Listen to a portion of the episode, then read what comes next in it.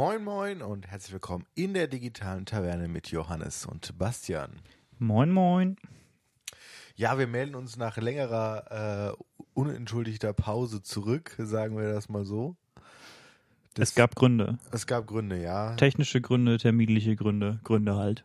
Gründe halt. Letztens hat uns die Technik einen Strich durch die, Rech äh, einen Strich durch die Rechnung gemacht, möchte ich meinen. Ja, also technische Gründe bei dir, terminliche Gründe bei mir. Ja, aber die technischen Gründe auch. Äh, Haben sie so ein bisschen die Klinke in die Hand gegeben. Ja, genau.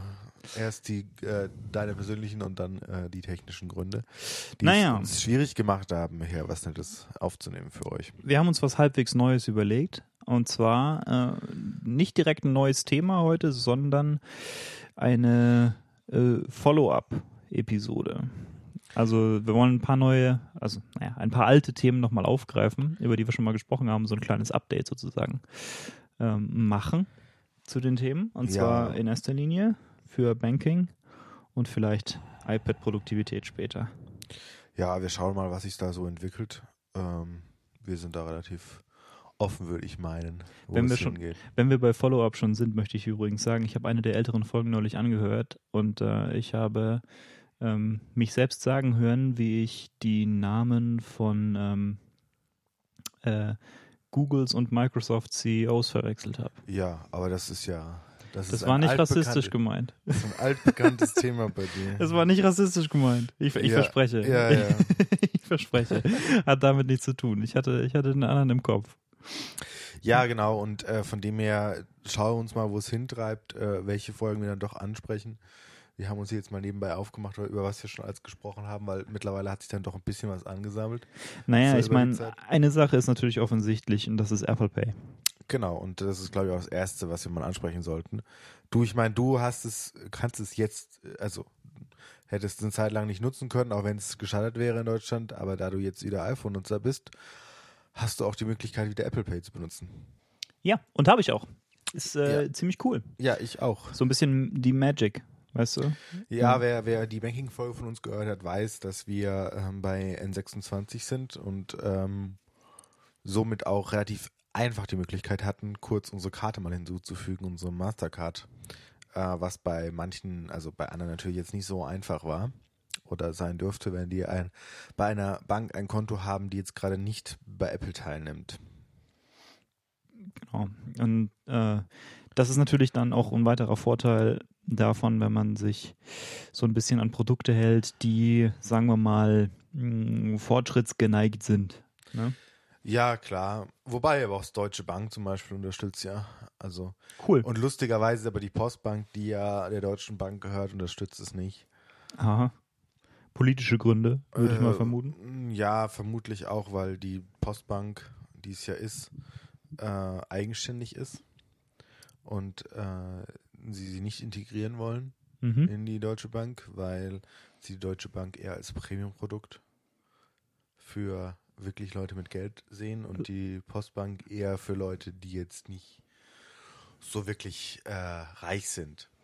Okay, also es ist quasi eine Marktsegmentierungsdebatte. Die sie selber machen. Also sie haben sie ja aufgekauft vor ein paar Jahren. Ähm, mhm. Und das standen, also es standen ja immer Gerüchte im Raum, dass sie sie zusammen mergen wollen. Äh, was sie jetzt wohl anscheinend nicht tun oder sich dagegen entschieden haben. Ist vielleicht auch besser, so vom Branding her, weil äh, Postbank ist noch relativ okay, so im Branding. Ja, Deutsche Bank Und hat ein bisschen Deutsche gelitten Bank in der Krise. Hat ein bisschen gelitten von ihrem Namen her.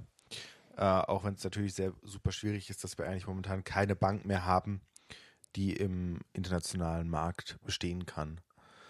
Keine äh, deutsche. Keine deutsche, ja. Also ja. ja, ich meine, also jetzt aus unserer, äh, unserer Sicht, weil auch die Commerzbank ist nicht groß genug. Und, aber sie verkacken es immer weiter. Also sieht man auch in den neuesten Sachen. Ja, Deutsche Bank ist zwar nicht so wahnsinnig klein, aber wenn du das dann vergleichst mit auf der anderen Seite, was haben wir da? Goldman Sachs. Ähm, ja. ja, dann, dann sind sie klein und vor allen Dingen fahren sie ihr Geschäft in den USA ja auch immer weiter zurück. Ja. Das muss man ja auch sehen. Ja, genau, und von dem her muss man mal schauen, was da so bei rauskommt. Aber ähm, es gibt, also vor allen Dingen Internetbanken sind, äh, sind somit am Start. Mhm. Ähm, dann, also Comdirect, also Commerzbank-Tochter, die sich so fürs mobile Gaming stark macht. Ähm, den N26, Fidor.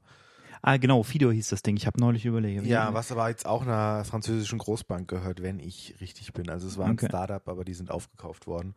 Und dann gibt's noch, äh, ich weiß nicht, wie, die, wie man die ausspricht, äh, schreibt sich B-U-N-Q. B-U-N-Q. Ja, Bank. Ba Bank. also kommt, kommt äh, aus den Niederlanden. okay, vielleicht ist, es, wer weiß, vielleicht macht das auf Holländisch super viel Sinn, dieser, dieser, äh, dieser Witz, dass es halt Bank vielleicht ausgesprochen wird und dann.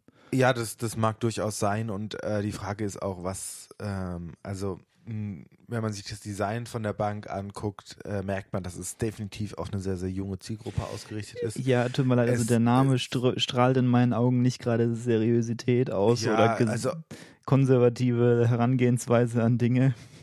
das ist natürlich das andere und ähm, es ist halt sehr, sehr poppig, sehr, sehr, also Ja. so in die Fresse. Was mir an NX26 gefällt, dass es ein sehr, sehr schönes, schlichtes Design hat. Ja. Es hat ein paar Features gehabt oder ein bisschen mehr, die die N26 nicht hat, so wie automatische Sparpläne und so, Mhm. und dann automatisiert angepasst wird, was du hast und es dann zurückgelegt wird auf deine Sparkonten. Cool. Aber ähm, ich habe jetzt auch noch mal kurz drüber geguckt, äh, mir kommt es teurer vor als N26, weil du gefühlt, wenn du es wirklich benutzen willst, brauchst du nur ein Premium-Konto. Okay, das ist tatsächlich ja bei N26 nicht der Fall.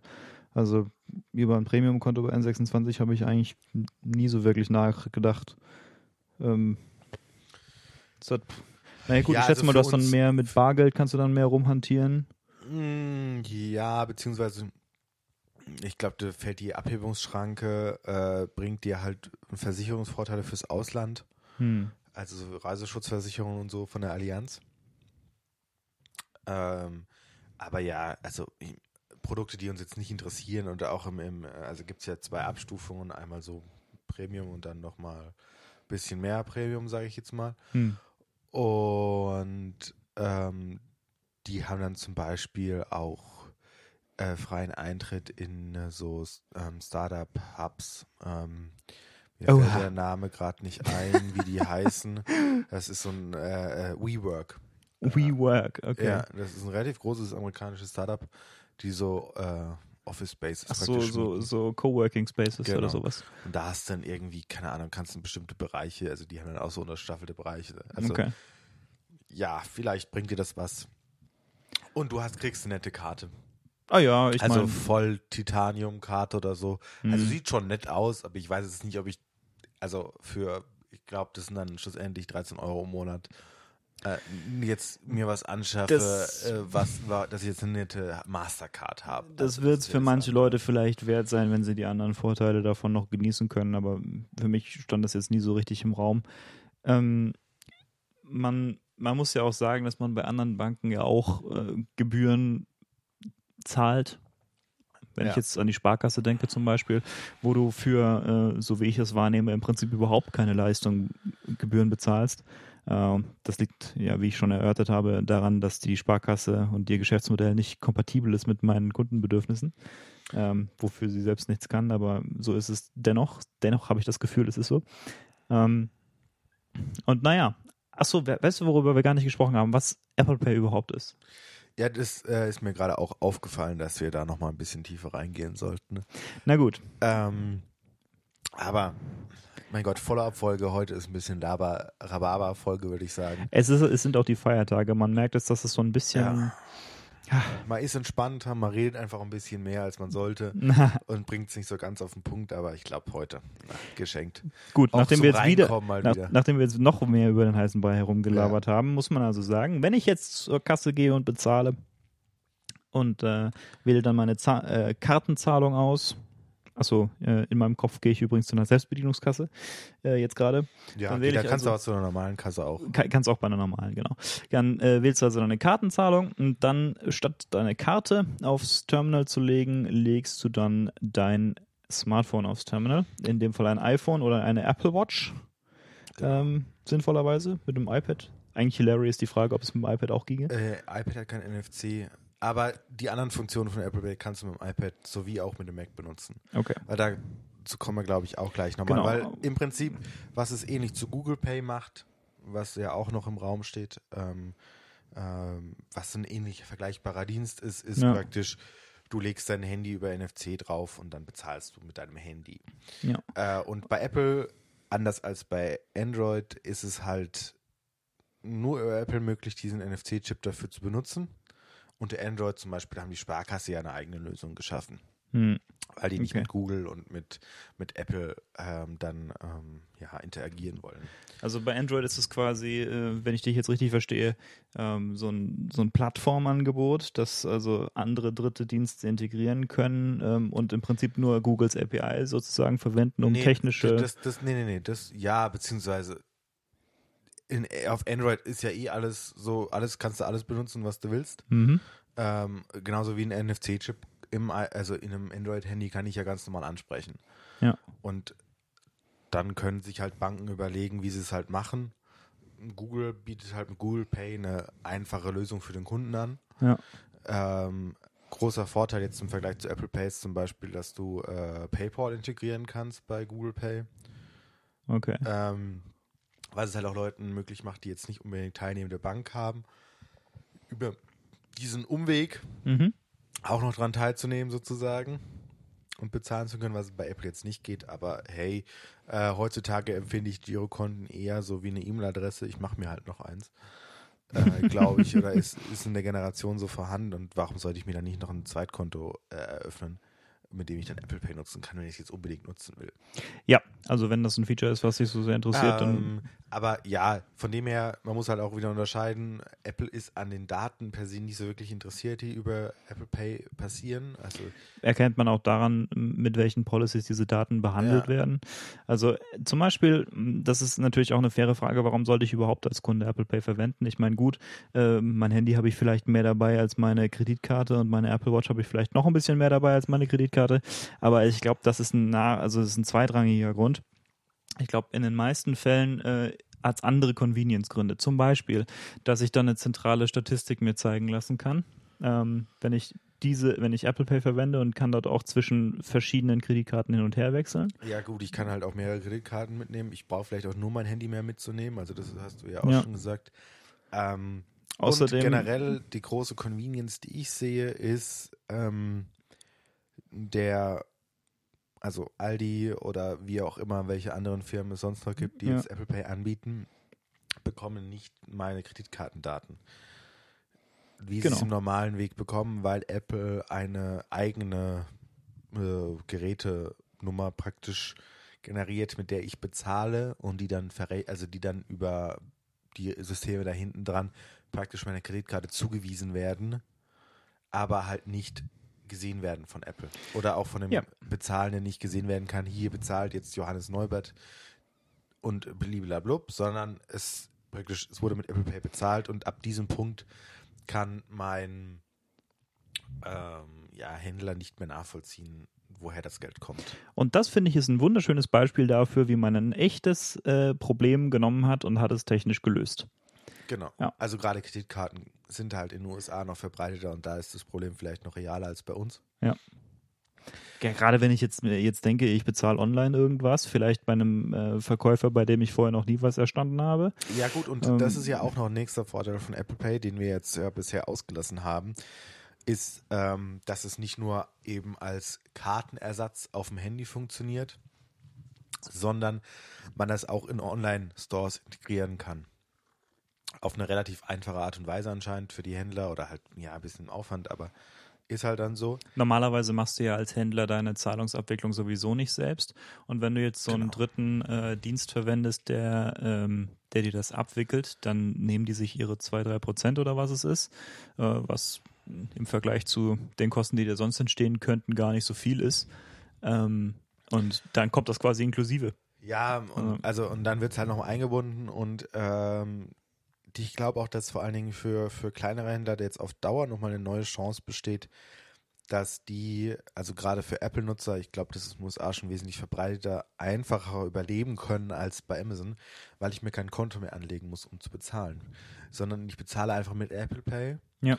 Und je nachdem, wenn es jetzt ein Klamottenladen ist, ähm, nehmen wir jetzt mal Beispiel, äh, wir haben jetzt irgendwie Zalando XY, äh, anderes Zalando, äh, wo ich jetzt aber schon nicht noch mein fünftes Konto eröffnen will, sondern ich zahle einfach mit Apple Pay.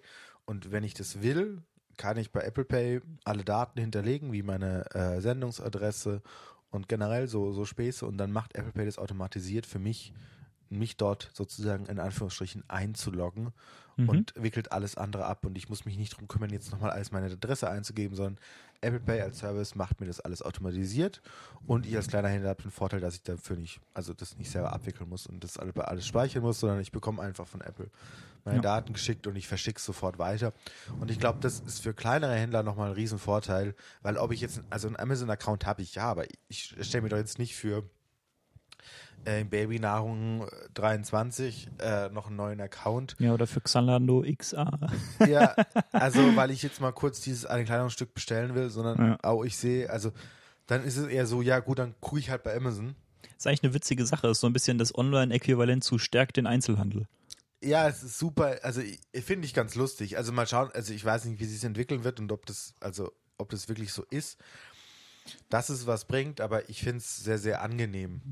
Äh, ja, die persönlich. Möglichkeit zumindest mal. Vor allem, wir haben jetzt öfter schon mal drüber gesprochen, dass es halt online besonders stark diese Zentralisierungstrends gibt, dass du jetzt äh, Amazon zum Beispiel anschauen kannst oder YouTube anschauen kannst und siehst, dass da im Prinzip sich alles konzentriert auf äh, ganz, ganz wenige Player. Und äh, im Prinzip solche technischen Möglichkeiten zu schaffen, die dem ein bisschen, naja, zumindest Möglichkeiten gegenüber äh, stellen, hm, das halte ich auf jeden Fall für eine positive Sache. Ja gut, und es ist jetzt auch nochmal ein Trusted Partner irgendwie noch mit, mal drin.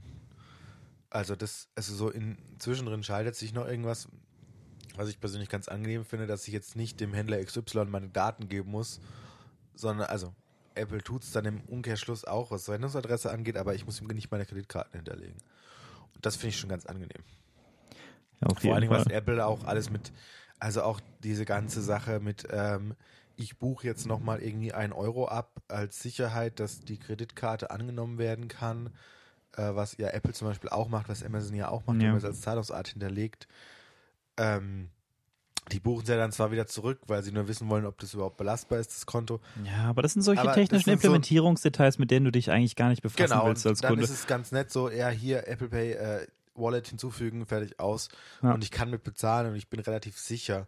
Und ich mache es mir auch einfacher, mit meinem Handy zu bezahlen, als jetzt in meiner Tasche rumkramen zu müssen und so einem irgendwie gearteten Device zu suchen, also irgendeiner Karte suchen zu müssen, sondern ich gehe einfach hin, also beim iPhone äh, 10s jetzt einfach zweimal auf den Home-Button drücken, mit, mit äh, Face ID identifizieren und ich kann bezahlen. Und das ist eine Sache von, ein, von ein paar Sekunden oder mit der Apple Watch habe ich jetzt persönlich noch nicht bezahlt, weil irgendwie war es mir bisher, äh, hat es noch bisher noch nie gepasst, dass ich sie anhatte und wirklich bezahlen ja. wollte.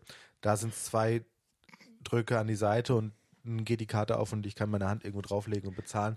Und das sind so einfache Sachen, die es einfacher machen zu bezahlen und es angenehmer gestalten. Und da ist Apple schon immer King gewesen, Sachen einfacher und entspannter zu machen. Und vielleicht auch sicherer in manchen Fällen. Also wenn ich mir jetzt überlege, gut, du ja, hast, du hast diese Datenübertragungsgeschichte äh, angesprochen, ja, wir müssen nicht an den äh, Verkäufer die Kreditkartennummer weitergeben. Was ja, selbst wenn ich dem Verkäufer selbst vertraue, ähm, ist es trotzdem besser, wenn er meine Kreditkartennummer nicht hat. Erstens für ihn, weil er ist dann nicht verantwortlich. Und zweitens für mich, weil er kann ja auch beklaut werden. Im digitalen Sinne. Ja, ähm, genau. Und außerdem äh, ist es auch, ja auch ein viel angesprochenes Problem, dass ähm, NFC-Karten, die äh, es erlauben, kleine Beträge ohne äh, PIN zum Beispiel ja, abzubuchen. Äh, abzubuchen. Mm, und das ist mit Apple Pay sozusagen dahin. Ich meine, das ist, wenn du dir überlegst, eine PIN einzugeben für eine Karte, das ist ja, uh, what year is this? Also. Ja, klar. Also äh, bei Apple nochmal anders als bei Google, weil bei Google Pay ist es ein bisschen anders, aber wir bleiben jetzt mal bei Apple vor allen Dingen, weil wir ja. uns damit auch auskennen. Ähm, da ist es so, dass man, ich meine, auch Beträge über 25 Euro ohne. Ähm, ja, was sollte das für eine PIN sein? Also? Ja, deine Kartenpin die Karte ist ja per se gespeichert. Äh, ja, aber ich glaube das ehrlich gesagt nicht. Also ich meine, nee, ich habe nee, jetzt, nee, ich habe jetzt noch keine so wahnsinnig großen Beträge mit Apple Pay bezahlt, dass aber Apple Pay nicht so ist, weil der zweite Faktor schon da ist, nämlich ja. dein Gesicht oder dein Fingerabdruck. Ja. ähm, und das sozusagen umgehen. Und damit ist auch hinfällig, so diese Angst zu haben, ja, jetzt wenn jemand mit einem Kartenleser an meine Karte drankommt, ja. dann kann der meine Karte auslesen und mir Geld erbuchen. Also gesetzt den Fall, das ist super schwierig, dass das passiert. Und sobald man mehrere NFC-Karten in einem Geldbeutel hat, wird sowieso noch schwieriger und noch unwahrscheinlicher, dass das überhaupt funktioniert, weil der Kartenleser es nicht auseinanderhalten kann, welches NFC-Signal er jetzt ja. gerade abfängt. Und dann gibt es Leute wie dich, die äh, RFID-protected Geldbeutel besitzen. Genau.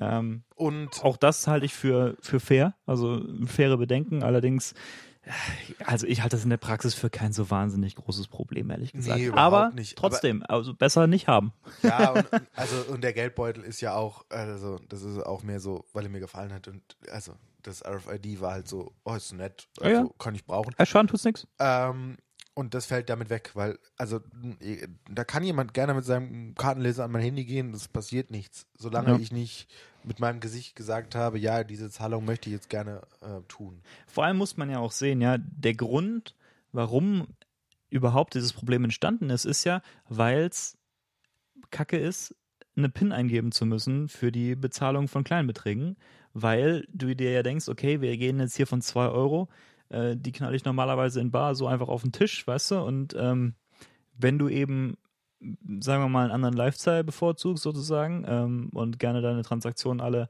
äh, digital einsehbar hast mh, mm, und vielleicht auch nicht so gerne das Baguette mit dir rumträgst, dann ist es natürlich nicht so cool, wenn du da überall eine PIN eingeben musst, weil dann denkst du dir, okay, ja, ich stehe jetzt hier in der Kasse, ich halte den ganzen Verkehr auf und warum ja, wegen meinem, weil ich hier der entitled Millennial Bastard bin, der äh, gerne alles mit Karte bezahlen möchte.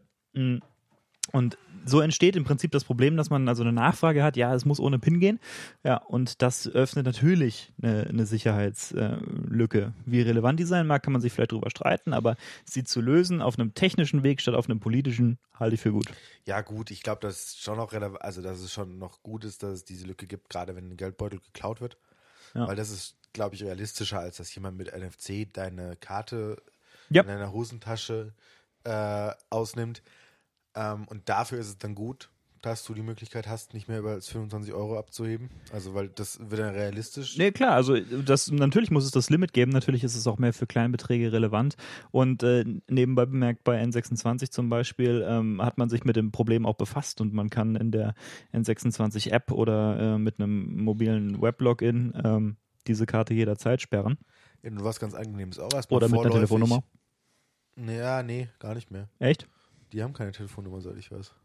Naja, also meine Erfahrung mit Telefonen und N26 war, man muss ein bisschen Zeit mitbringen, die man vielleicht nicht unbedingt hat, wenn man da jetzt eine Karte sperren will. Aber äh, ja, in der App ging das, ging das, super easy. Es ist ja auch viel angenehmer, das so zu machen. Mal schnell in die App Karte sperren oder ja. auch mal vorübergehend sperren, wenn man seinen Geldbeutel gerade nicht findet. Ja. Ist vielleicht sinnvoller, als dann immer neue Karten zu brauchen, weil man dann doch seinen Geldbeutel findet. Also Sicherheit, check. Convenience, check. Einfach cool. Ja, und das macht super Spaß, damit zu bezahlen. Ich sehe keinen Nachteil. Ist, ist so ein bisschen also. techy und interessanterweise ähm, gucken dich die Kassiererinnen an der Kasse weniger awkward an, als wenn du mit NFC-Karte bezahlst. Echt? Weil da hatte ich den Eindruck, dass äh, da haben sie sich inzwischen dran gewöhnt. Am Anfang war das so, wow, wow, wow, wow, was war das jetzt hier eben? Weißt du, so, ja, ja, dass sie das, das Gefühl haben, sie, sie, werden gerade ausgeraubt. Aber ähm, inzwischen ist das schon relativ im Mainstream angekommen, zumindest da, wo ich meistens ja, einkaufe. Doch, das, das schon, aber so der erste, so, okay, ja, er bezahlt mit seinem Handy. Also, also es war jetzt nicht so, Oh, er bezahlt mit seinem Handy. Also so nach dem Motto, nach der Kartenaktion ist jetzt langsam diese Resignation eingetreten. So, ja, ach, ja komm, jetzt hat der nächste zahlt mit seinem Handy, der andere legt seinen Schuh auf den Tisch. Ja, was soll passieren? Also irgendjemand hat sich ja, was Neues genau. ausgedacht, ne? Aber das finde ich ja auch ganz nett und auch echt gut so, dass, dass es die Möglichkeit Apple Pay jetzt gibt. Also man muss dazu ja auch sagen, dass Deutschland jetzt echt lange gebraucht hat, es zu bekommen. Also Apple Pay gibt es seit vier Jahren, wenn ich mich recht entsinne mhm. auf dem amerikanischen Markt. Auch mit mehr Funktionen noch, als es in Deutschland jetzt gibt. Also zum Beispiel, da gibt es auch so Apple Pay, ähm, ja, Direktversendungen von Geld, also dass man sich auch untereinander Geld schicken kann über Apple Pay. Das gibt es bei uns nicht. Aber gut, kann man mit leben, würde ich sagen. Ähm, erstmal finde ich es nett, dass ich jetzt mit Karte bezahlen kann. Also man kann es irgendwie über Umwege dann doch freischalten, indem man ähm, also wenn ich das jetzt richtig gesehen habe, sich auf ein Amerikaner, also praktisch sagt man hat ein US-amerikanisches iPhone und mhm. dann äh, Sprache auf Englisch und blub und dann Sprache wieder zurück und dann scheint es zu gehen. Aber Ach. das sind so Dinge, wo ich mir denke, ja, einfach sein lassen. Spricht äh, auch dafür, dass der Grund äh, dafür politisch ist und nicht technisch. Genau. Äh, kann auch sein, dass es nur irgendeine Regulierung gibt, ähm, mit der sie sich noch nicht einig geworden sind. Ähm, ja, und das ist ja immer, du musst ja mit jeder Bank einzeln verhandeln und das ist ja super, super bescheiden. Umständlich. Ja, also das ganze Bankensystem ist halt echt, oh Gott. Also manchmal denke ich mir so, ja. Gut. Schwierig. Genau. Aber ich glaube, damit soll es zu Apple Pay eigentlich gewesen sein. Jawohl. Zumindest mal so der erste Eindruck von unserer Seite. Äh, ich bin echt froh, es zu haben und es macht echt Spaß, damit zu bezahlen. Ich glaube, ich habe seitdem nicht mehr meine Kreditkarte rausgeholt. Doch, ich schon, aber äh, ab und zu ist es mal ganz cool bei mir ist es vielleicht auch mit Face ID ein bisschen einfacher als bei dir. Hm, geht eigentlich. Also ich sehe das Touch ID tatsächlich nicht so sehr als eine Hürde in dem, in dem Zusammenhang, weil du musst das Handy sowieso irgendwie in die Hand nehmen, kann ich es auch so in die Hand nehmen, dass mein Finger auf dem, auf dem Sensor liegt. Ja, gut, das, also, das ähm, sein. Ich glaube tatsächlich nicht, dass Touch ID da in, in, in, der Hinsicht irgendwie eine Hürde ist oder eine größere Hürde nö, ist. Als, nö, aber wer weiß, ich meine, ich kenne ja Face ID nicht, ich bin es ja nicht gewohnt, also äh, aus der Perspektive ist es vielleicht unqualifiziert, das zu sagen, aber äh, ich glaube nicht, dass, dass, dass, das ein, dass das ein Problem darstellt. Na gut. Ähm, wir hatten, wir hatten über iPads gesprochen. Mhm. Ah, Gott, so viele Sachen, ne? 22 Folgen. 22 Folgen. How to Podcast hatten wir gemacht. Das äh, war tatsächlich auch gar nicht so schlecht angekommen, diese Folge. Ähm, vielleicht ein bisschen sehr langsam angelaufen. Ist auch so ein Nischenthema, aber ich muss nur dran denken, weil es jetzt neulich im Gespräch war, dass NPR ein neues ähm, Protokoll avanciert hat, mit dem es also möglich sein soll, individuelles Tracking für das Abspielen von MP3-Dateien zu ermöglichen. Okay. Das Gut, MP3 ist Fileformat ist ja jetzt auch frei. Das ist, ja, es ist jetzt frei und äh, es hat, ähm, es umfasst, die Spezifikation umfasst diese, ähm, ja, wie heißen sie, IV3 oder so Tags, auf jeden Fall eben Bereiche in der Datei, in der ähm, im Prinzip beliebige Information gespeichert werden kann oder inkodiert werden kann. Und ähm, NPR hat sich also überlegt, okay, in dieses Feld, da tragen wir uns jetzt einfach mal ein paar Webadressen ein und ein paar Timestamps ein. Und was wir gerne von dir hätten, Podcast-Player, ist, dass du immer, wenn irgend so ein bestimmter Timestamp erreicht wird beim Abspielen der Datei, dass du die dazugehörige URL aufrufst. Mhm. Eine Anfrage dahin stellst. Ähm, ja, das ist ganz großer Mist und ich hoffe, es wird nie Erfolg haben. Es wird halt, es ist auch, also, in, hm, na, bist halt noch trackbarer. Ja, du also bist vor allem ja im Moment wenn, nicht also, so wirklich trackbar. Ja, gut, wobei, also ich glaube, Spotify wird es schon wissen, was und wie du hörst. Also Klar, also Spotify ist, äh, da muss man dazu sagen, Spotify ist eine Big Data Firma, die wissen ganz genau, was du tust. Ähm, für die ist es auch relevant. Also, und ich glaube, mal so die, wenn man so die Scheuklappen abnimmt, dass auf Dauer ähm, Spotify, vielleicht aber auch Apple die einzigsten sein werden, die wirklich drauf überleben im Podcast. Naja, Markt. Apple ist ja seit Ewigkeiten der Einzige, der so richtig überlebt im Podcast. Ja, aber jetzt kommt Spotify so als, als Ding und wird immer wichtiger, glaube ich, für die, für die ja. Leute auch. Also ich merke immer mehr, dass es eher so heißt, ja, hier der neue Podcast ist auf Spotify verfügbar. Oder Leute posten irgendwie Spotify-Bilder, ja. weil sie über Spotify erst wirklich jetzt langsam anfangen, sozusagen im Mainstream Podcast zu entdecken. Ich finde das per se total schade. Ähm, ich meine, ich sehe ein, was die Dynamik dahinter ist. Ne? Dass, ähm, man entdeckt natürlich Podcasts leichter, wenn sie auf einer Plattform sind, äh, auf der man sowieso schon ist. Und dann ähm, gibt es da eben auch noch andere so Networking-Effekte. Ja, das, ich kann dir jetzt, äh, wenn das technisch einheitlich geregelt ist, kann ich dir leichter irgendwie einen Link schicken zu einem Podcast zum Beispiel oder so. Also das sind natürlich alles Sachen, die ich einsehe, ähm, die dazu führen. Ich finde es aber trotzdem schade, weil ich einfach denke, dass dieses offene System, über das Podcasts traditionell an den Mann gebracht werden, dass das wesentlich sinnvoller ist für eigentlich alle Parteien, die involviert sind, außer Spotify.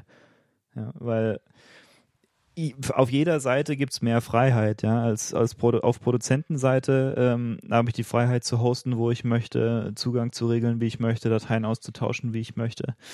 Ähm, und auf Hörerseite habe ich die Freiheit, nicht getrackt zu werden, zumindest nicht realistisch. Also es gibt ziemlich viele technische Einzelheiten, die es, ähm, die es, bisschen, die es ziemlich schwierig machen, als Podcast-Produzent wirklich genau zu tracken, wie viele, allein wie viele Zuhörer man überhaupt hat. Das ist gar nicht so einfach. Funktioniert fast gar nicht.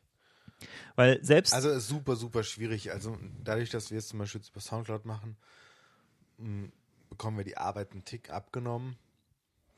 Ja. Weil die das tun, also sie tracken schon einen Tick. Ja, weißt du, die Sache ist aber die, die zählen die Downloads, ne? Und sie machen auch so Geo-Tracking von Downloads. Also die, man kann anhand der IP-Adresse, die auf die Datei zugreift, äh, ungefähr sagen, wo die liegt. Plus minus VPNs, plus minus 10 Kilometer oder 20. Ja, äh, gut, ist ja egal. Plus minus Dinge, aber im Wesentlichen, also ich kann jetzt sagen, ob der, ob die Anfrage aus den USA kam oder aus Deutschland kam oder aus Schweden kam oder irgendwas.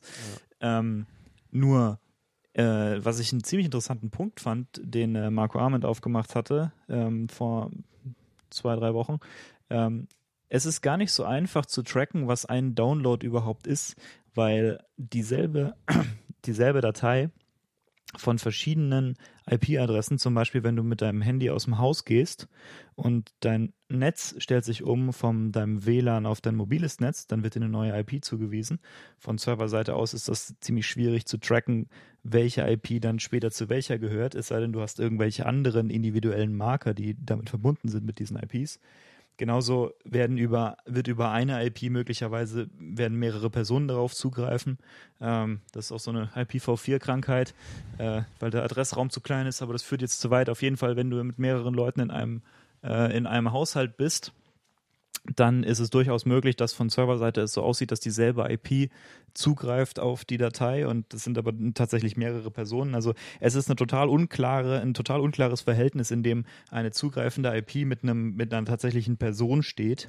Und äh, du kannst da nicht so 100% drauf bauen und es erleichtert dir, es ermöglicht dir nicht so leicht ein individuelles Tracking.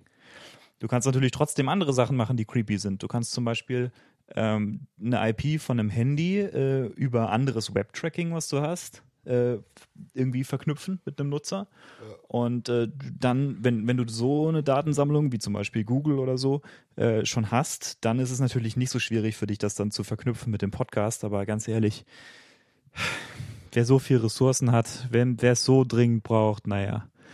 Aber ich frage mich eben, wozu das Ganze? Also, selbst wenn du es kommerziell machst, wenn du jetzt keine Ahnung, Werbung hast in deinem Podcast zum Beispiel, ähm, diese Zahlen nützen doch im Endeffekt auch nicht wirklich viel. Ich meine, die Frage ist doch, wie effektiv ist deine Werbung? Und das zeigt sich daran, äh, wie sich die Verkaufszahlen ändern. Zum Beispiel über Promo-Codes hat sich etabliert, kann man das ganz gut tracken. Ähm, und wer das im Speziellen ist, der da gehört hat oder, oder nicht gehört hat, ist doch im Prinzip egal für dich als Werbetreibenden, genauso wie für dich als Produzenten. Weil entscheidend ist doch nur, was am Ende rauskommt, wie viele Leute tatsächlich äh, über deinen äh, entsprechenden Link oder Promocode dann zugegriffen haben auf das entsprechende Produkt. Also von daher, diese, diese Avancierung von individuellem Tracking halte ich für schlecht. Ja, also für einen freiheitsliebenden Menschen ist sie schlecht. Für alle Big Data Unternehmen ist das das Geilste auf der Welt. Aber das hast du ja auch mehr oder weniger schon gesagt. Und ich bin mal gespannt, wie sich es noch entwickelt. Äh, Podcasts machen super, super schwierig, das überhaupt noch hinzukriegen. Also ich glaube auch noch, weil einfach so zwei Kulturen aufeinandertreffen, so diese alte Riege der Podcaster und sozusagen die neue Riege an ich will alles getrackt haben bis zum Tode. Mhm. Ähm, ja, ich bin mal gespannt, wie sich das entwickelt. Ähm, auch wie groß das Feld Podcasting noch wird, weil gefühlt jetzt gerade jeder Influencer anfängt, auch noch einen Podcast zu machen, was mich derbe aufregt. also, weil gefühlt, ja, ich wollte schon immer einen Podcast machen und Ding, und so, äh, wolltest du nicht. Das ist wie wenn ein YouTuber sagt, ich wollte schon immer Musik machen. Ja, also wolltest du nicht. Ja, natürlich findest, wollte Baby also, das, ja. Deswegen, du merkst gerade, dass der neue Hype losgeht. Er hat früher schon unter der Dusche gesungen. Ja, also also man merkt halt so, ja, der neue Hype geht los, also Podcast, ja, Podcast, Podcast ist interessant, ich höre auch Podcast, ja, lass mal einen Podcast machen. Mhm. Aber ich spüre bei denen dann nicht so diese Liebe für die Plattform.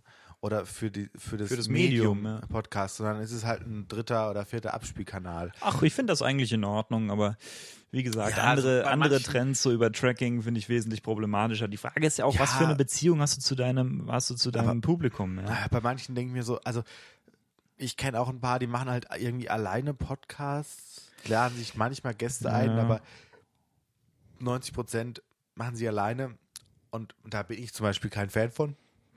Es ist für sie halt einfacher zu produzieren, aber das ist für mich kein Podcast. Wenn mir Ja. jemand alleine was erzählt.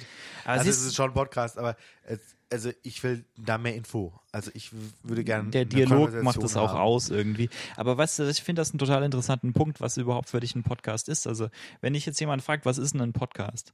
Ähm, also meine persönliche Antwort ist äh, politisch sozusagen. Ich bin der Meinung, ein Podcast ist alles, was du über einen RSS-Feed zugänglich machst und dann als Datei runterladen kannst. Ja. Äh, Ganz klar. Das ist genauso wie eine Website, ist alles, was du über das HTTPS möglicherweise Ja. Protokoll im Web anfragen und runterladen kannst und was dir dann HTML, CSS, JavaScript präsentiert wird. Ja, plus minus ein paar Flashleichen. Ja, ja, Ja. das ist ja aber egal. aber im Wesentlichen die Technologie und der, der Weg, wie, äh, wie dieses Medium zu dir kommt, ist das Entscheidende. Wenn ich die Website ausdrucke, ist es dann auch eine Website, dann ist es ein Printmedium. Ja, es ist, es funktioniert grundlegend anders. Du kannst nicht auf Links klicken, du kannst nicht, weißt du, so diese ganze Browsing Experience, das ist das, was eine Website ausmacht. Und bei einem Podcast sehe ich das genauso. Der technische Weg, wie der Podcast zu dir kommt, ist das, was es zum Podcast macht. Ja, Ja. und der Inhalt ist dann halt zweitrangig. Der Inhalt, ich meine, das könnte theoretisch Musik sein, hat sich nicht bewährt. Es könnte auch Video sein, hat sich auch nicht bewährt. Ja, aber das gibt's Ähm. immer noch. Also unter, unter äh, iTunes oder Apple Podcasts, sage ich jetzt mal, ist es noch relativ groß, Video-Podcasts zu machen. Sonst überhaupt nicht. Sonst verbindest du Podcast mit ähm, ja, Audio, eben ja. gesprochen. Audio.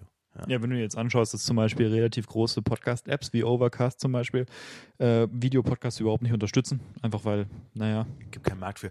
Nee, aber also es fangen immer mehr an, also gerade so Creative Player im, Mhm. im, im Markt.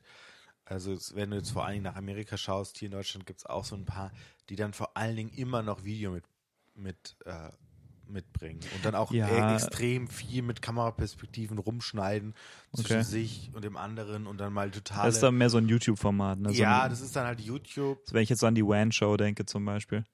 Ja, oder also gibt es auch andere, äh, Sarah DJ zum Beispiel. ähm, Den Harry Podcast übrigens kann ich sehr empfehlen. Von Cold Mirror. Das Hab ist ich allerdings, noch nie geguckt, aber es ist schon eher Videocast. das ist auf jeden Fall ein Videoprodukt. Also du kannst es dir auch als Audio äh, anhören und das macht halbwegs Sinn, aber ganz ehrlich, der, das Video wertet das Produkt total auf. ja, also, oder äh, auch zum Beispiel, was es jetzt auch noch gibt, ist, äh, wird ja auch, glaube ich, sagen, Felix Bar, ja. äh, ein Technik-YouTuber, der macht einen Podcast zusammen äh, mit einem mit einem Freund, ähm, wo sie auch den Videofeed liefern Ja. äh, auf YouTube und dann als MP3 nochmal hochladen. Und ich verstehe ihren, also ich verstehe ihren Ding, dass sie sagen, ja, ich, ich will das als, als Video noch hochladen, weil wir sind YouTuber und dann kann ich es halt irgendwie Zeit verwerten. Andererseits denke ich mir, also ich würde mir den Aufwand nicht machen wollen. Also wenn ich einen Podcast mache, also natürlich, sie generieren da mit Einnahmen und so, das hat für sie eine andere Ausrichtung. Dimension, ja. Also jetzt bei uns hat, aber ey, das hätte ich gar keinen Bock zu, da ewig, also vor allem Also vor Video allem, du ist wesentlich mehr Arbeit, ne? Ja, du musst auch gucken, also sehe ich jetzt so einigermaßen aus, stimmt mein Set so einigermaßen, passt es, dann habe ich vielleicht nicht nur eine Kameraperspektive, Ja. dann habe ich vielleicht drei oder so, wenn es irgendwie nett machen willst. Wenn nicht, hast du halt nur eine totale. Aber boah, das erst dann zu schneiden und dann zu synken und dann musst du ja auch eigentlich nochmal das ganze Video durchgehen und gucken, ob du irgendwo Fehler hast, ob du Renderfehler hast, ob du Ah. Scheiß hast. Und da hätte ich ja so keinen Bock. Dann Renderzeiten, Uploadzeiten, Audio-Drift. Das ist auch sowas richtig ekliges. Wenn du den Ton getrennt aufnimmst von Video, kann es Ja. sein, dass die auseinanderdriften. Ja, und Ah. dann musst du ja nochmal einen Kameraton aufnehmen als Backup und dann hast du Normalton, dann musst du es synken.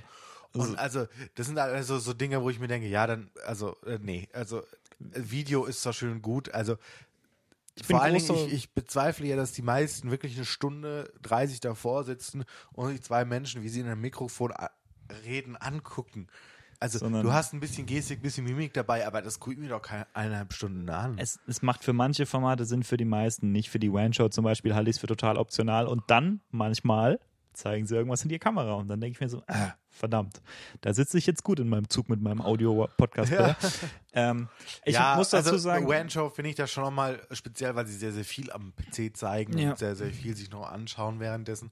Die meisten machen das aber nicht, sondern da sitzen halt zwei Dudes da, die in Mikrofone reden. Ja. Oder halt nicht nur äh, drei Dudes und Dudins, wie möchte das? Also um Dudes jetzt, und, oh Gott, oh äh, um jetzt oh mal hier oh genderneutral zu sein. also da fehlen aber noch, ja, egal. Ähm, Nee, aber also da, da merke ich einfach, da ist es dann halt schon irgendwie sinnvoller, da nochmal zu schauen, wie setze ich das am besten um. Und ich weiß jetzt nicht, ob Video da so das Beste ist. Ich habe total Respekt für Video, äh, vor allem weil mein Eindruck ist immer, man unterschätzt das. Also Video ist viel, viel mehr Arbeit, als man denkt. Äh, und für manche Formate kann es total Sinn machen. Also zum Beispiel, die, zum Beispiel der Harry Podcast, ja, der macht total viel Sinn als Videoformat. Nur das ist halt, du merkst es halt, dass, äh, dass Cold Mirror hier, Kadi, braucht also einen Monat locker immer für eine Folge und das ist total nachvollziehbar, dass das so ist, weil du halt Stunden um Stunden um Stunden um Stunden da reingehst. Ich meine, sie hat das mal gesagt, das war irgendwas total, total irrwitziges, irgendwie, wie war so, so 70 Stunden oder so für eine Folge. Also, ja. ja. klar, das ist ja. Und wenn du noch andere Sachen vorhast? Ja, dann äh, wird es halt schwierig so. Ja. ja, also, ja, und also und man merkt, finde ich jetzt auch so generell im Podcast-Thema, dass das Podcast auch für Werbetreibende immer interessant wird, interessanter wird, aber auch für Firmen als Selling Point interessanter wird.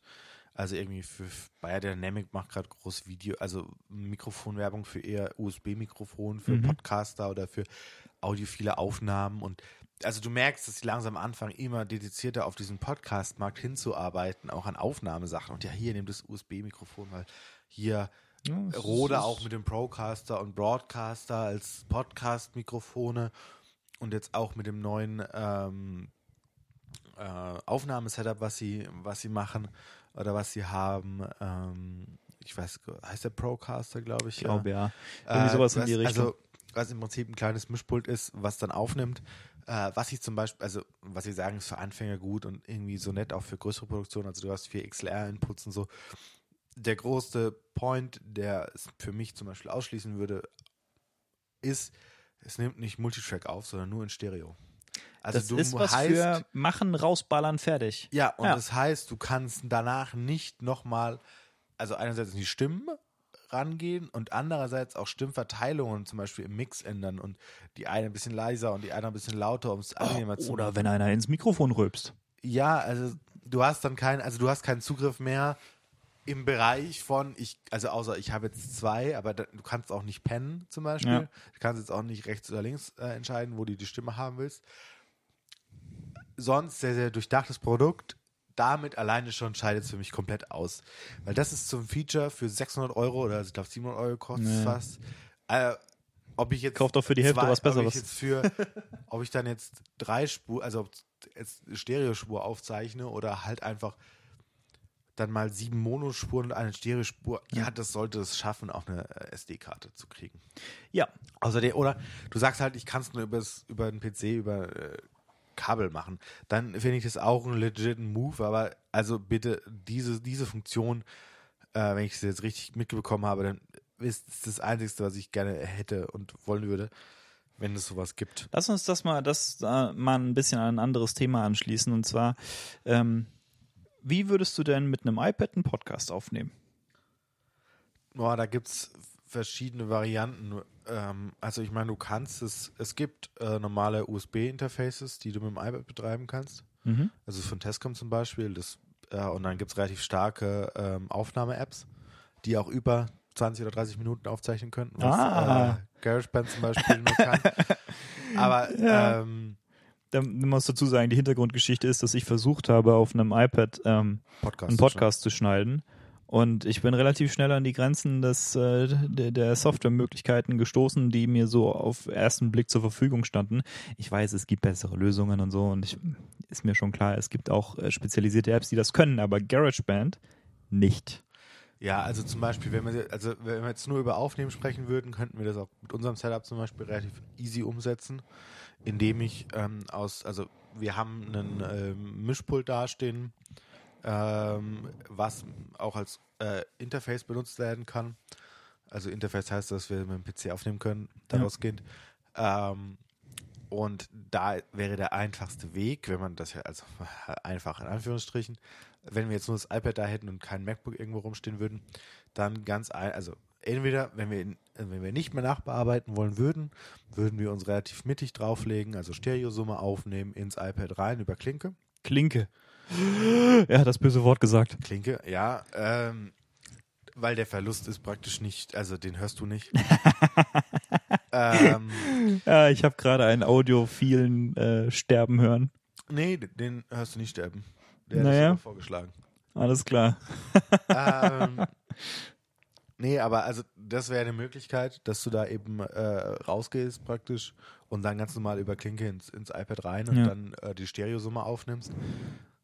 Ähm, dann könnte man theoretisch ein bisschen äh, Höhen mit den Tiefen rausnehmen. Dann kann man es direkt so aufnehmen und dann vorne und hinten ein bisschen schneiden und dann raus. Oder man macht es sehr, sehr aufwendig. Ja. Geht halt mit mehr als zwei, wird es halt dann echt schwierig, aber mit zwei könnte man es auch so machen, wenn man Stereo aufnimmt, dass man den einen komplett rechts hat und den einen komplett ja. links und dann teilt man die Stereosumme ja. und nimmt links und rechts als Mono jeweils und kann dann die einzelnen Stimmen noch bearbeiten.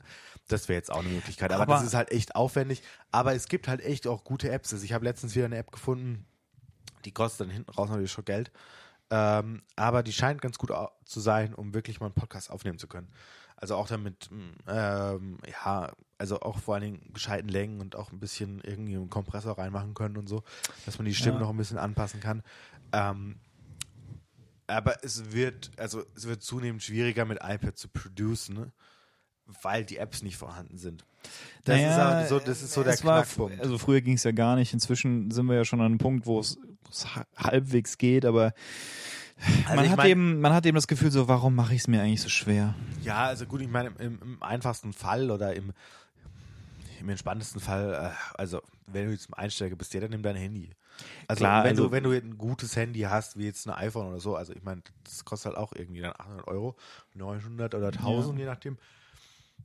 Die Kam also die Kamera, das Mikro äh, dieses iPhones reicht.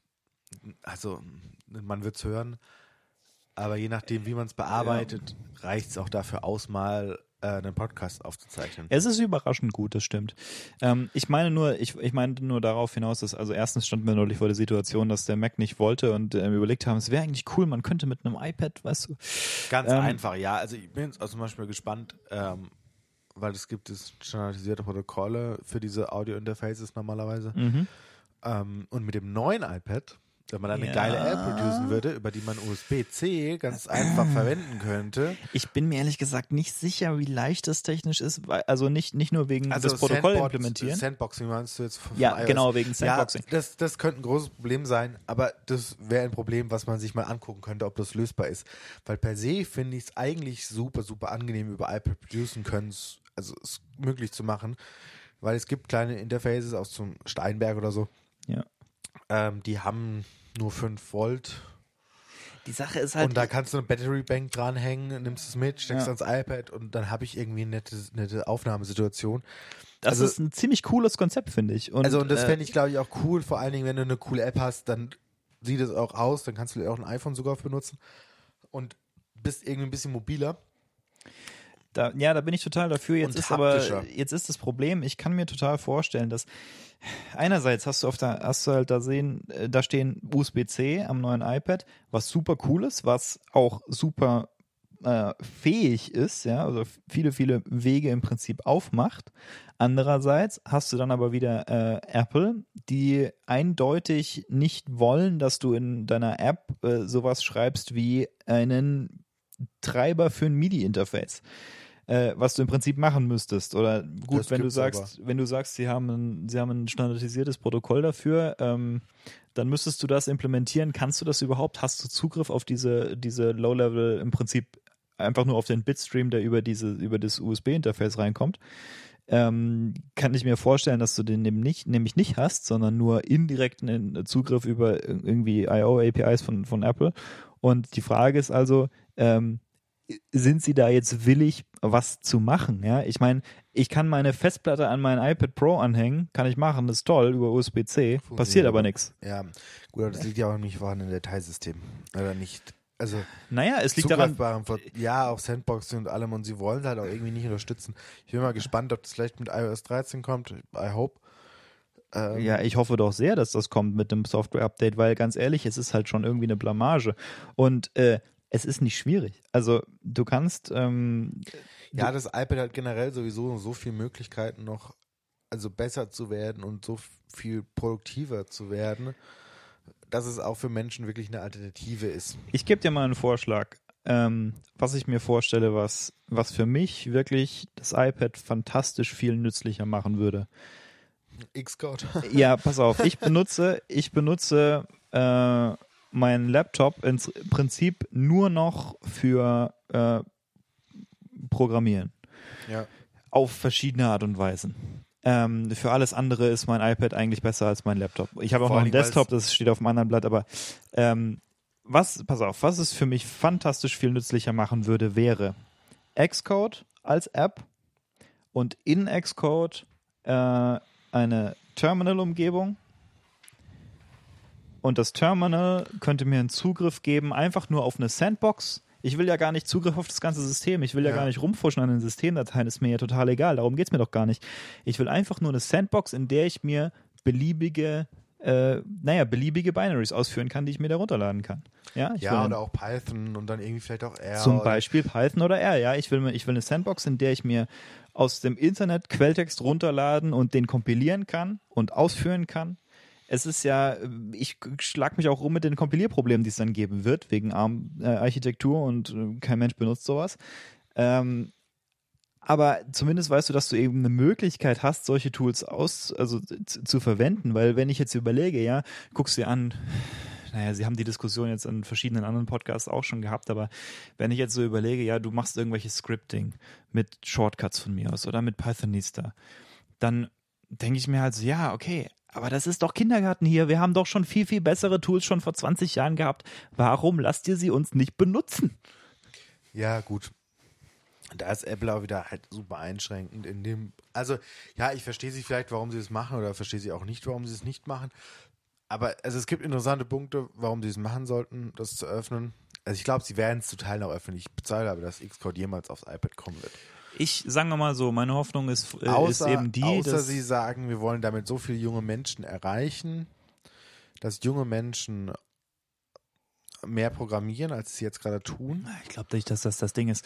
Weil, aber sie will uns als Marketing-Variante benutzen. vielleicht, aber ja, weißt du, die Sache ist halt die, willst du, willst du ein Pro-Device, womit du Pros auch ähm, ansprechen kannst? Und in dem Fall meine ich jetzt äh, Entwickler, was ein sehr großes Segment ist des Pro-Market für Apple. Ja, aber ich Oder glaube, willst du ein Spielzeug?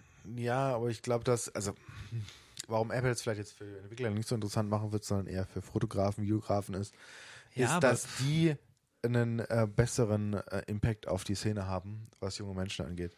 Weil wenn jetzt äh, Kanye West, also äh, blödes Beispiel, Kanye West jetzt das scheiß iPad zum Producen benutzt, weil es dafür irgendwann fucking gut sein wird, ja. dann werden es wesentlich mehr Menschen kaufen, als wenn sich jetzt ähm, der beste Entwickler, den Apple hat, den namentlich aber kein Idiot kennt, ja. außer die Szene, sich so ein iPad kaufen und sagt, das ist das beste iPad zum Programmieren ever. Das, das sehe ich ein. Ja, das sehe ich durchaus ein, dass es natürlich marketingtechnisch irgendwie sinnvoller tun. ist. Also das ist ja das andere. Ähm, nebenbei. Okay, aber wie kriegst du den Kanye West dazu, wenn auch da wieder eben grundlegende technische Hürden im Moment ja. noch bestehen, die Apple einfach mal runterreißen müsste. Zum Beispiel Dateisystemzugriff. Ja. ja, wobei, aber es gibt schon interessante, also wenn man sich ähm, ja, wie heißt dann Jonathan ähm, ich kenne Jonathan Blow, aber das ist nee, jemand anders. ein YouTuber, der mit MKBHD als redet und mit Austin Evans. Puh. Äh, mir fällt der Name jetzt ah, Ich, ich glaube nicht, dass ich ihn kenne.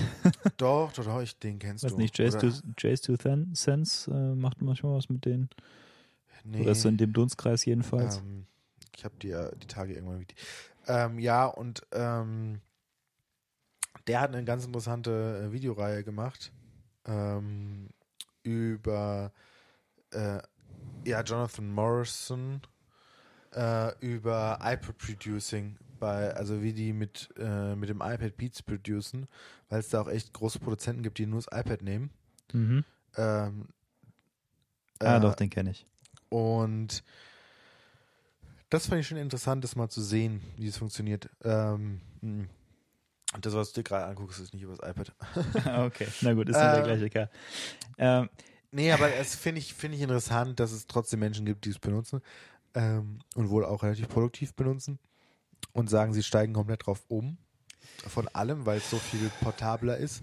ja. Die, na, man, man sieht ja schon relativ viele so Kleinigkeiten oder große Kleinigkeiten, die halt echt schwierig sind. Ähm, die man vielleicht auch mal angehen müsste. Aber also ich finde es interessant, dass es trotzdem diesen Blickwinkel gibt. Es benutzen Menschen schon dafür, äh, um irgendwie Beats zu producen. Aber man sieht ganz klar, also ich meine, man sieht es auch bei unserem Setup, äh, der Mac steht relativ weit entfernt und wir machen über iPad äh, ist Monitoring, über Logic. Aber warum habe ich kein volles Logic auf dem iPad? Also fände ich ja irgendwie nett. ja. Äh, Und das wäre ja nicht so ein großer Punkt, wo ich jetzt sagen müsste, es würde die Power fehlen.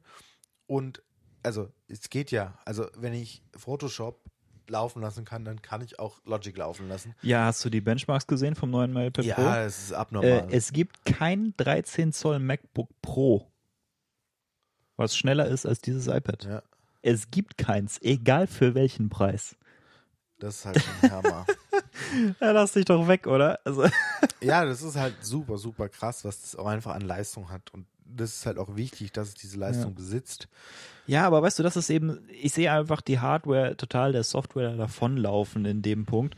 Und wenn ich jetzt anschaue, gut, Ja, sie, und sie, sie, laufen im ganzen Tablet-Markt davon. das auch. Ähm, sie, sie, sie laufen ja sogar dem Laptop-Markt teilweise davon, hardware-technisch. Und wenn ich mir jetzt anschaue, äh, meinetwegen Audio Producing, okay. Warum gibt es kein Logic für iPad? Warum äh, ist es so schwierig, das tatsächlich zu machen? Weil wenn Oder ich auch kein Final Cut. wenn ich hergehen will und ich will einen Pro-Market ansprechen, dann muss ich eben Tools produzieren, die hochgradig robust sind, die sich auch eben schon erprobt haben ein Stück weit. Das geht nicht von heute auf morgen und da muss ich eben auch ein bisschen Geld in die Hand nehmen und ein bisschen Zeit in die Hand nehmen und muss das äh, irgendwie ernsthaft angehen. Wenn ich nämlich was produzieren will, was eine, äh, eine Plattform ist für tatsächliche äh, Professionals und nicht nur irgendein Spielzeug. Wenn ich mir jetzt anschaue, äh, hier Entwicklermarkt, okay, äh, ist vielleicht ein bisschen, was weiß ich, ein bisschen esoterisch, können sich vielleicht viele Leute nicht so sehr damit identifizieren. Äh, Photoshop ist schon mal ein guter Schritt, ja, aber es ist nur ein Schritt. Ja, aber da hast du siehst ja schon wieder die nächsten Schwierigkeiten, die Photoshop haben wird. Shortcuts. Ja. Also ich glaube, für viele Prosumer oder auch, also für die wirklichen Pros sind Shortcuts in Photoshop das A und O, um Dinge schnell erledigt zu bekommen. Also Keyboard-Shortcuts. Ja. Man muss auch sagen, dass äh, The Verge hatte ja eine, eine Beta-Version von äh, Photoshop auf dem iPad und hat das äh, ein paar von deren Graphic-Designern gegeben. Und die haben damit rumgespielt, äh, beziehungsweise haben versucht, irgendwie ernste, größere Projekte damit äh, umzusetzen. Und sie haben gemeint, Teile davon sind super cool. Also hier mit Apple Pencil und so. Und du Ja. hast halt so diese direkte Manipulation.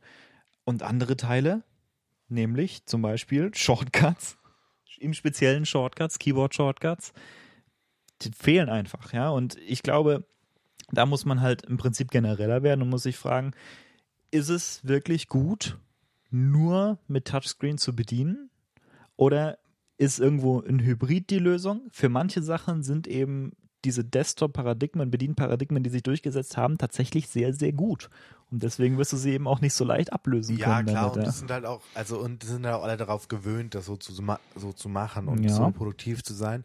Und natürlich ist es ja auch relativ sinnvoll, das so zu tun, gerade bei Photoshop. Aber andererseits ist es natürlich krass, dass du diese Leistung auf ein Tablet bringst und Ja. auch benutzen kannst. Und ähm, wenn, wenn du dann halt on the go bist, sozusagen, und du willst jetzt mal Ja. schnell ein Foto bearbeiten, dann ist es doch cool, dass du nur irgendwie einen 11 Zoll iPad dabei haben musst und Ja. alles machen kannst und du nicht noch irgendwie dein MacBook mitschleifen musst. Und Ja. Also das sind halt alles so, ja, ich bin mal gespannt, wie es sich entwickelt, vor allen Dingen auch so mit Cloud-Lösungen. Also, weißt du, kriege ich dann irgendwie nochmal Mhm. Lightroom in die Cloud und irgendwie so, so, also vor allem Mediatheken in die Cloud, weil dann, glaube ich, bringt es noch mehr. Weißt du, die Sache ist aber, wir reden ja nur von Zweitdevices. Ja.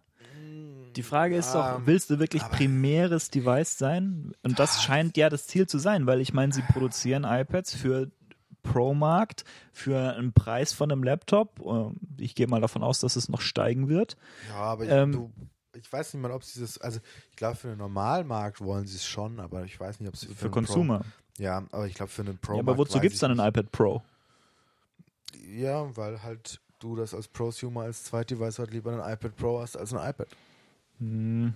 Also ich, gut, wir werden nicht in Apple hineinblicken, was sie jetzt schlussendlich von uns wollen, würde ich sagen, mit ihren Marketingentscheidungen, die sie treffen. Und da bin ich auch mal gespannt, was in Zukunft noch auf uns zukommen wird.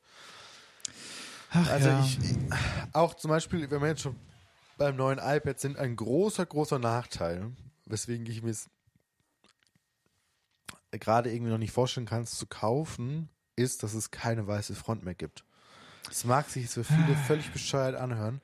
Nee, das ist ein total großes Ding für mich auch. Es ist so ein großes Ding, weil es so viel, also das iPad so viel entspannter macht zu benutzen ja. als ein schwarzes Display, weil ich nicht so eingeschränkt bin und also es wirkt entspannter auch fürs Lesen, wenn ich Texte lese, die weiß sind, geht es besser über und so. Und dann merke ich so, ja. es ist so viel angenehmer, ein weißes, einen weißen Rand zu haben. Und ich denke mir jedes Mal, wenn ich sehe, so, ja, und das macht halt auch die Ränder dicker und alles irgendwie, das macht es klobiger und mm. ich will es eigentlich nicht in schwarz. Also ich verstehe, warum sie es in schwarz gemacht haben, damit die Face ID-Kamera wegfällt, also dass sie nicht auffällt. Ja. Aber es nervt mich einfach nur gerade. Ich habe das neue iPad mal in der Hand gehabt und es ist mir nicht so sehr aufgefallen, aber ich gebe dir recht, dass äh, bei der aktuellen Generation, also bei der vorherigen Generation äh, wäre ich nie aufs Schwarze gegangen. Also das äh, ist für mich total indiskutabel eigentlich, äh, weil der weiße Rand eben, ist, es ist wesentlich angenehmer anzuschauen. Es fühlt sich nicht so an, als wenn der Rand dein Display einsperrt, sozusagen, ja, ja, genau. sondern das gehört halt irgendwie alles zusammen. Ja. Das mag sein, dass es mit den neuen Modellen nicht so das große Problem ist, weil die so einen sehr, weil die einen schmaleren Rand haben. Äh, und natürlich, wie du auch schon sagst, andere ästhetische Erwägungen damit reinspielen. Ähm, ich sag mal so, ein Dealbreaker wäre es für mich nicht. Ja, ja, den Dealbreaker jetzt auch nicht, aber ich merke, dass es mich gerade davon abhält, mir eins zu kaufen. Hast du gehört, dass man die verbiegen kann? Ja, aber das ist klar. also, was, was viel lustiger ist, ist, dass sie verbogen schon in der Verpackung kommen und ja, sagt, das ist, das ist normal, bitter. weil das Produktionsdinger sind. Und ich eigentlich denke so, okay, in der Verpackung sollten sie jetzt noch nie verbogen sein, Leute. Nee, das finde ich auch bitter. Äh, und ich ähm, denke auch, gut, man sollte was dagegen ja alles um, so. Ja, okay, ja. Oh, gut. Ist okay. Ist mir auch alles egal. Ähm, ich bin gerade nicht so darauf angewiesen, mir eins zu holen. Ja, aber, aber das kommt halt auch damit zusammen, dass sie den Rahmen halt an entscheidenden Stellen schwächen um halt einen Apple Pencil laden zu können und so Sachen. Ja, ich würde sagen, aber, im Großen und Ganzen ist das ein sehr rundes Device. Also äh, ja, nee, also das Device an sich super, super nice. Also ich würde es mir sofort holen, wenn ich jetzt wenn du einen Grund hättest. Wenn ich einen Grund hätte. Das ist genau, das ist genau mein Problem, wenn ich einen Grund hätte. es gibt eigentlich keinen Grund, weil das iPad, was ich jetzt habe, läuft so gut. Äh, also ganz ehrlich, ich mir ein anderes holen? Äh, ihr hört it here first. Ähm, wenn sie mir die Möglichkeit geben, äh, eine Sandbox mit mehr oder weniger einer vollwertigen Unix-Umgebung äh, zu kriegen, dann wäre das für mich ein Grund abzugraden auf das Neue. Äh, und zwar einfach aus dem Grund, weil es, weil das der einzige Punkt ist, mit dem es für mich praktikabel werden würde, meinen Laptop damit auch zu ersetzen. Ja, und du halt auch die Leistung hättest, deinen Laptop damit zu ersetzen. Ja, gut. Ich meine, das iPad, was ich im Moment benutze, das äh, iPad Pro erste Generation, ähm, das ist von der Leistung her für mich total ausreichend. Das ist auch wesentlich potenter als mein Laptop. Ich habe ein uraltes MacBook Pro, was ich benutze im Moment. Ja, noch. Schon, okay. äh, ja. Und das Problem ist aber, ich kann dieses iPad nicht benutzen für diese besagten Zwecke. Für LaTeX, für Python, für R meinetwegen, äh, alles Mögliche, ja. Selbst, selbst Swift kann ich ja nicht mal programmieren. ja, und Oder Rust. bindet Apple ja äh, LaTeX selbst einen Pages für die Formelsetzung. Was super lustig ist. Ah ja, gut, ich meine, sie, sie unterstützen die Syntax für, für, ja, für die Formeln, trotz, ja. Ja, aber das ist ja nett. Also ja, genau. Also im Prinzip ist, denke ich, ist es nur die Syntax geklaut und im Wesentlichen haben sie halt im Hintergrund äh, ihre eigene Engine, die da, äh, die da die Formeln rendert. Aber es ist schon irgendwo, äh, sie ja. sehen ein, dass das der de facto Standard ist aus einem Grund. Ja. Und ich würde jetzt sogar noch ein bisschen weiter jetzt so gehen und noch mal ein bisschen wegbewegen von Apple mhm. zu Elektromobilität. Weil ich oh, oh oha. okay. Ja, es kommt ganz unerwartet. Nee, also weil ich ganz interessant finde, dass jetzt ähm, ich weiß nicht, ob wir es zu dem Zeitpunkt diskutiert haben. Ich glaube nicht, dass Mercedes jetzt wirklich ernsthafte Konkurrenten auf den Markt schickt und, und auch Audi zum Tesla. Model X. Ja, wenn du die Zahlen anguckst, könntest du drüber lachen und sagen, tun sie nicht. Ja, weil sie auch noch nicht verkauft werden. Ja, richtig. ähm, aber sie kommen ja 2019. Ähm, äh, zu Model X hast du gesagt? Ja. Okay, äh, okay, ja, das. Ähm, zum Model S, ne. Das kann, kann, sein, zum Model S und zum Model 3 auch also, nicht. Konkurrenten zumindest. Also, ja. Die ähnliche Reichweiten ist, haben. Ist, ist das dieser e-tron? Äh, ja, e ja, der gerade ja, deswegen auch, weil es gerade in News ist, gerade Probleme hat, zugelassen zu werden. Ah ja, richtig, stimmt. Das war ja die Typen, Sache. Äh, also die Typennummer nicht zugelassen bekommen, also die Typisierung nicht hinkriegen, ja, weil sie irgendwie grundlegende Software nochmal verändern mussten, die dann nochmal abgenommen werden musste, weil die erste Version nicht gefallen hat. Der Bundeszentrale für wie auch immer oder Zulassung, Kraftfahrtzulassungsamt oder so. Auf Äh, jeden ja. Fall, die, ja, die werden das hinkriegen, da habe ich, Ja, äh, gut, klar, da aber habe ich keine Zweifel. Und dann, ähm, ähm, äh, dann jetzt Apple noch, ach, ein Apple, äh, Mercedes noch mit auch in so einem SUV-Verschnitt. Ich finde es halt schlimm, dass es SUV-Verschnitts immer sind, die da produziert werden, weil das gerade so der, das Gängige ist. Das regt mich gerade auf, deswegen auch eher so dieser Aufreger, warum müssen es nur SUVs sein, die wir da irgendwie produzieren? Das ist der größte Rotz aller Zeiten. Ich muss dir Völlig mal sagen, unökonomisch, du verbrauchst super viel, äh, also Strom, Benzin, Sprit, was wie auch immer, weil Treibstoff. sie ja total windständig sind und total Ja. sinnvoll sind äh, im Windkanal und alles. Ich und auch keinen was. Laderaum haben. Also sie sind so riesig und haben keinen Laderaum. Ich sag dir mal was, wir sind äh, am ersten Weihnachtsfeiertag, haben uns zwischen zwei Verwandten meiner Freundin hin und her bewegt zu Fuß ähm, und sind vorbeigekommen an einem Nachbarn und da steht so ein Pickup-Truck in der Einfahrt. Ja, super. und ich habe dieses Ding gesehen gedacht, ganz ehrlich, du solltest nachweisen müssen, dass du das brauchst, damit du das kaufen darfst. Weil es ist dermaßen pervers, so ein Ding durch die Gegend zu fahren, um eine Orange zu kaufen abends. Ja, oder nee, irgendwas. Also, Ja. ja. ich finde, die Kinder müssen damit rumgefahren werden Oh. Reitunterricht. Also die Ladefläche brauche ich tagtäglich. Mhm, ist klar. Ja, also sowas ist halt der größte. Also es wird zwar verkauft wie blöd, aber es sind die dümmsten Autos, die es gibt. Also ich weiß in Amerika so, ja, wenn du fischen gehst und irgendwie deine Bären jagst, Mhm. mach das mit einem Pickup, weißt du, Mit so, einem wo es Sinn macht. Aber nicht in Deutschland, wo ich damit über die Autobahn fahre. In Amerika ist es ja genauso albern fast. Ja, Ich aber mein- weißt du, es gibt ja, weißt du, so die Farmtrucks und so, da weißt du so, ja, da sind sie sinnvoll, dass du sie hast.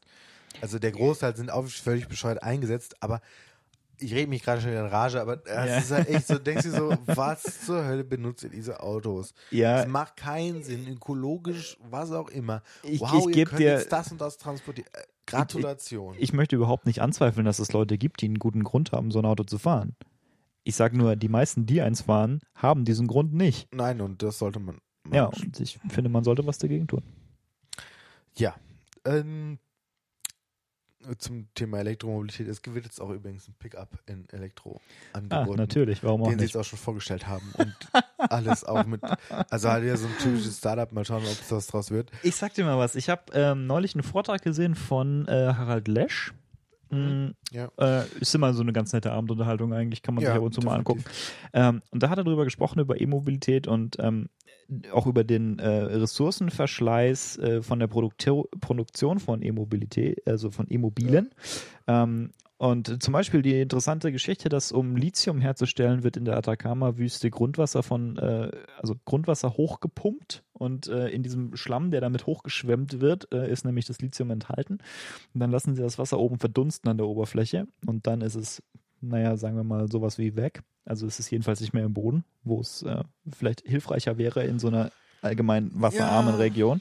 Also es ist eine totale Katastrophe im Prinzip, dass man das so macht. Ähm, Ja, gut, das ist generell Akkuproduktion ist ja super, super schlimm. ja, und äh, ich sag mal so, Ressourcenknappheit an sich äh, kann man diskutieren, wird, denke ich, ein weniger relevantes Problem sein, aber die Art und Weise, wie man die Ressourcen erschließt, ist ein Problem. Und im Wesentlichen kommt das alles darauf zurück, und das hat, äh, das ist das, was Herr Lesch äh, gesagt hatte, und das ist auch das, was wir in der letzten Folge äh, zu dem Thema äh, angesprochen hatten. Das Grundproblem ist nicht, dass wir mit dem falschen Antrieb uns bewegen, das Grundproblem ist, dass wir es alleine machen.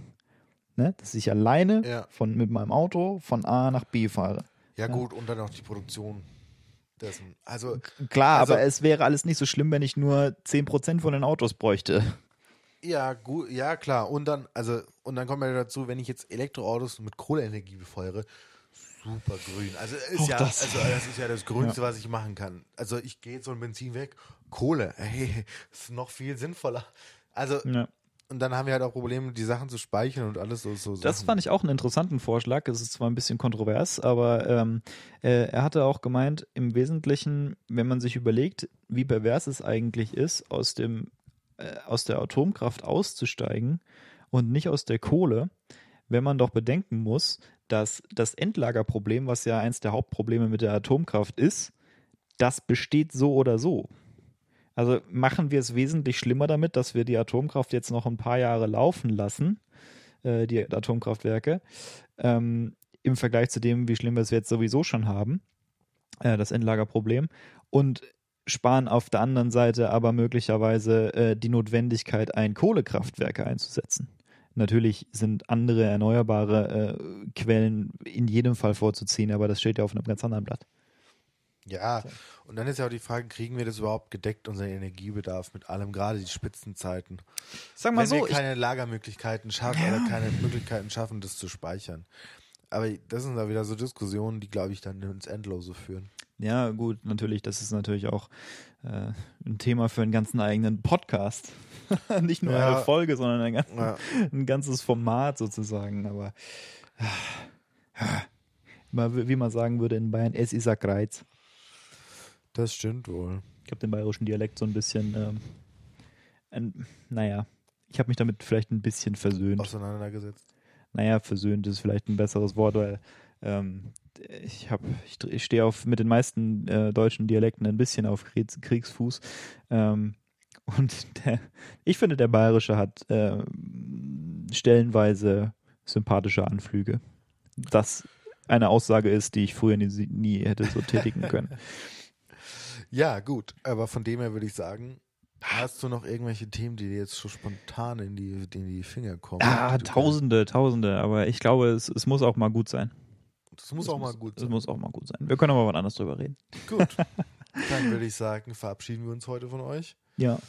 Habt noch einen schönen Tag, Mittag, Abend, wo auch immer ihr seid.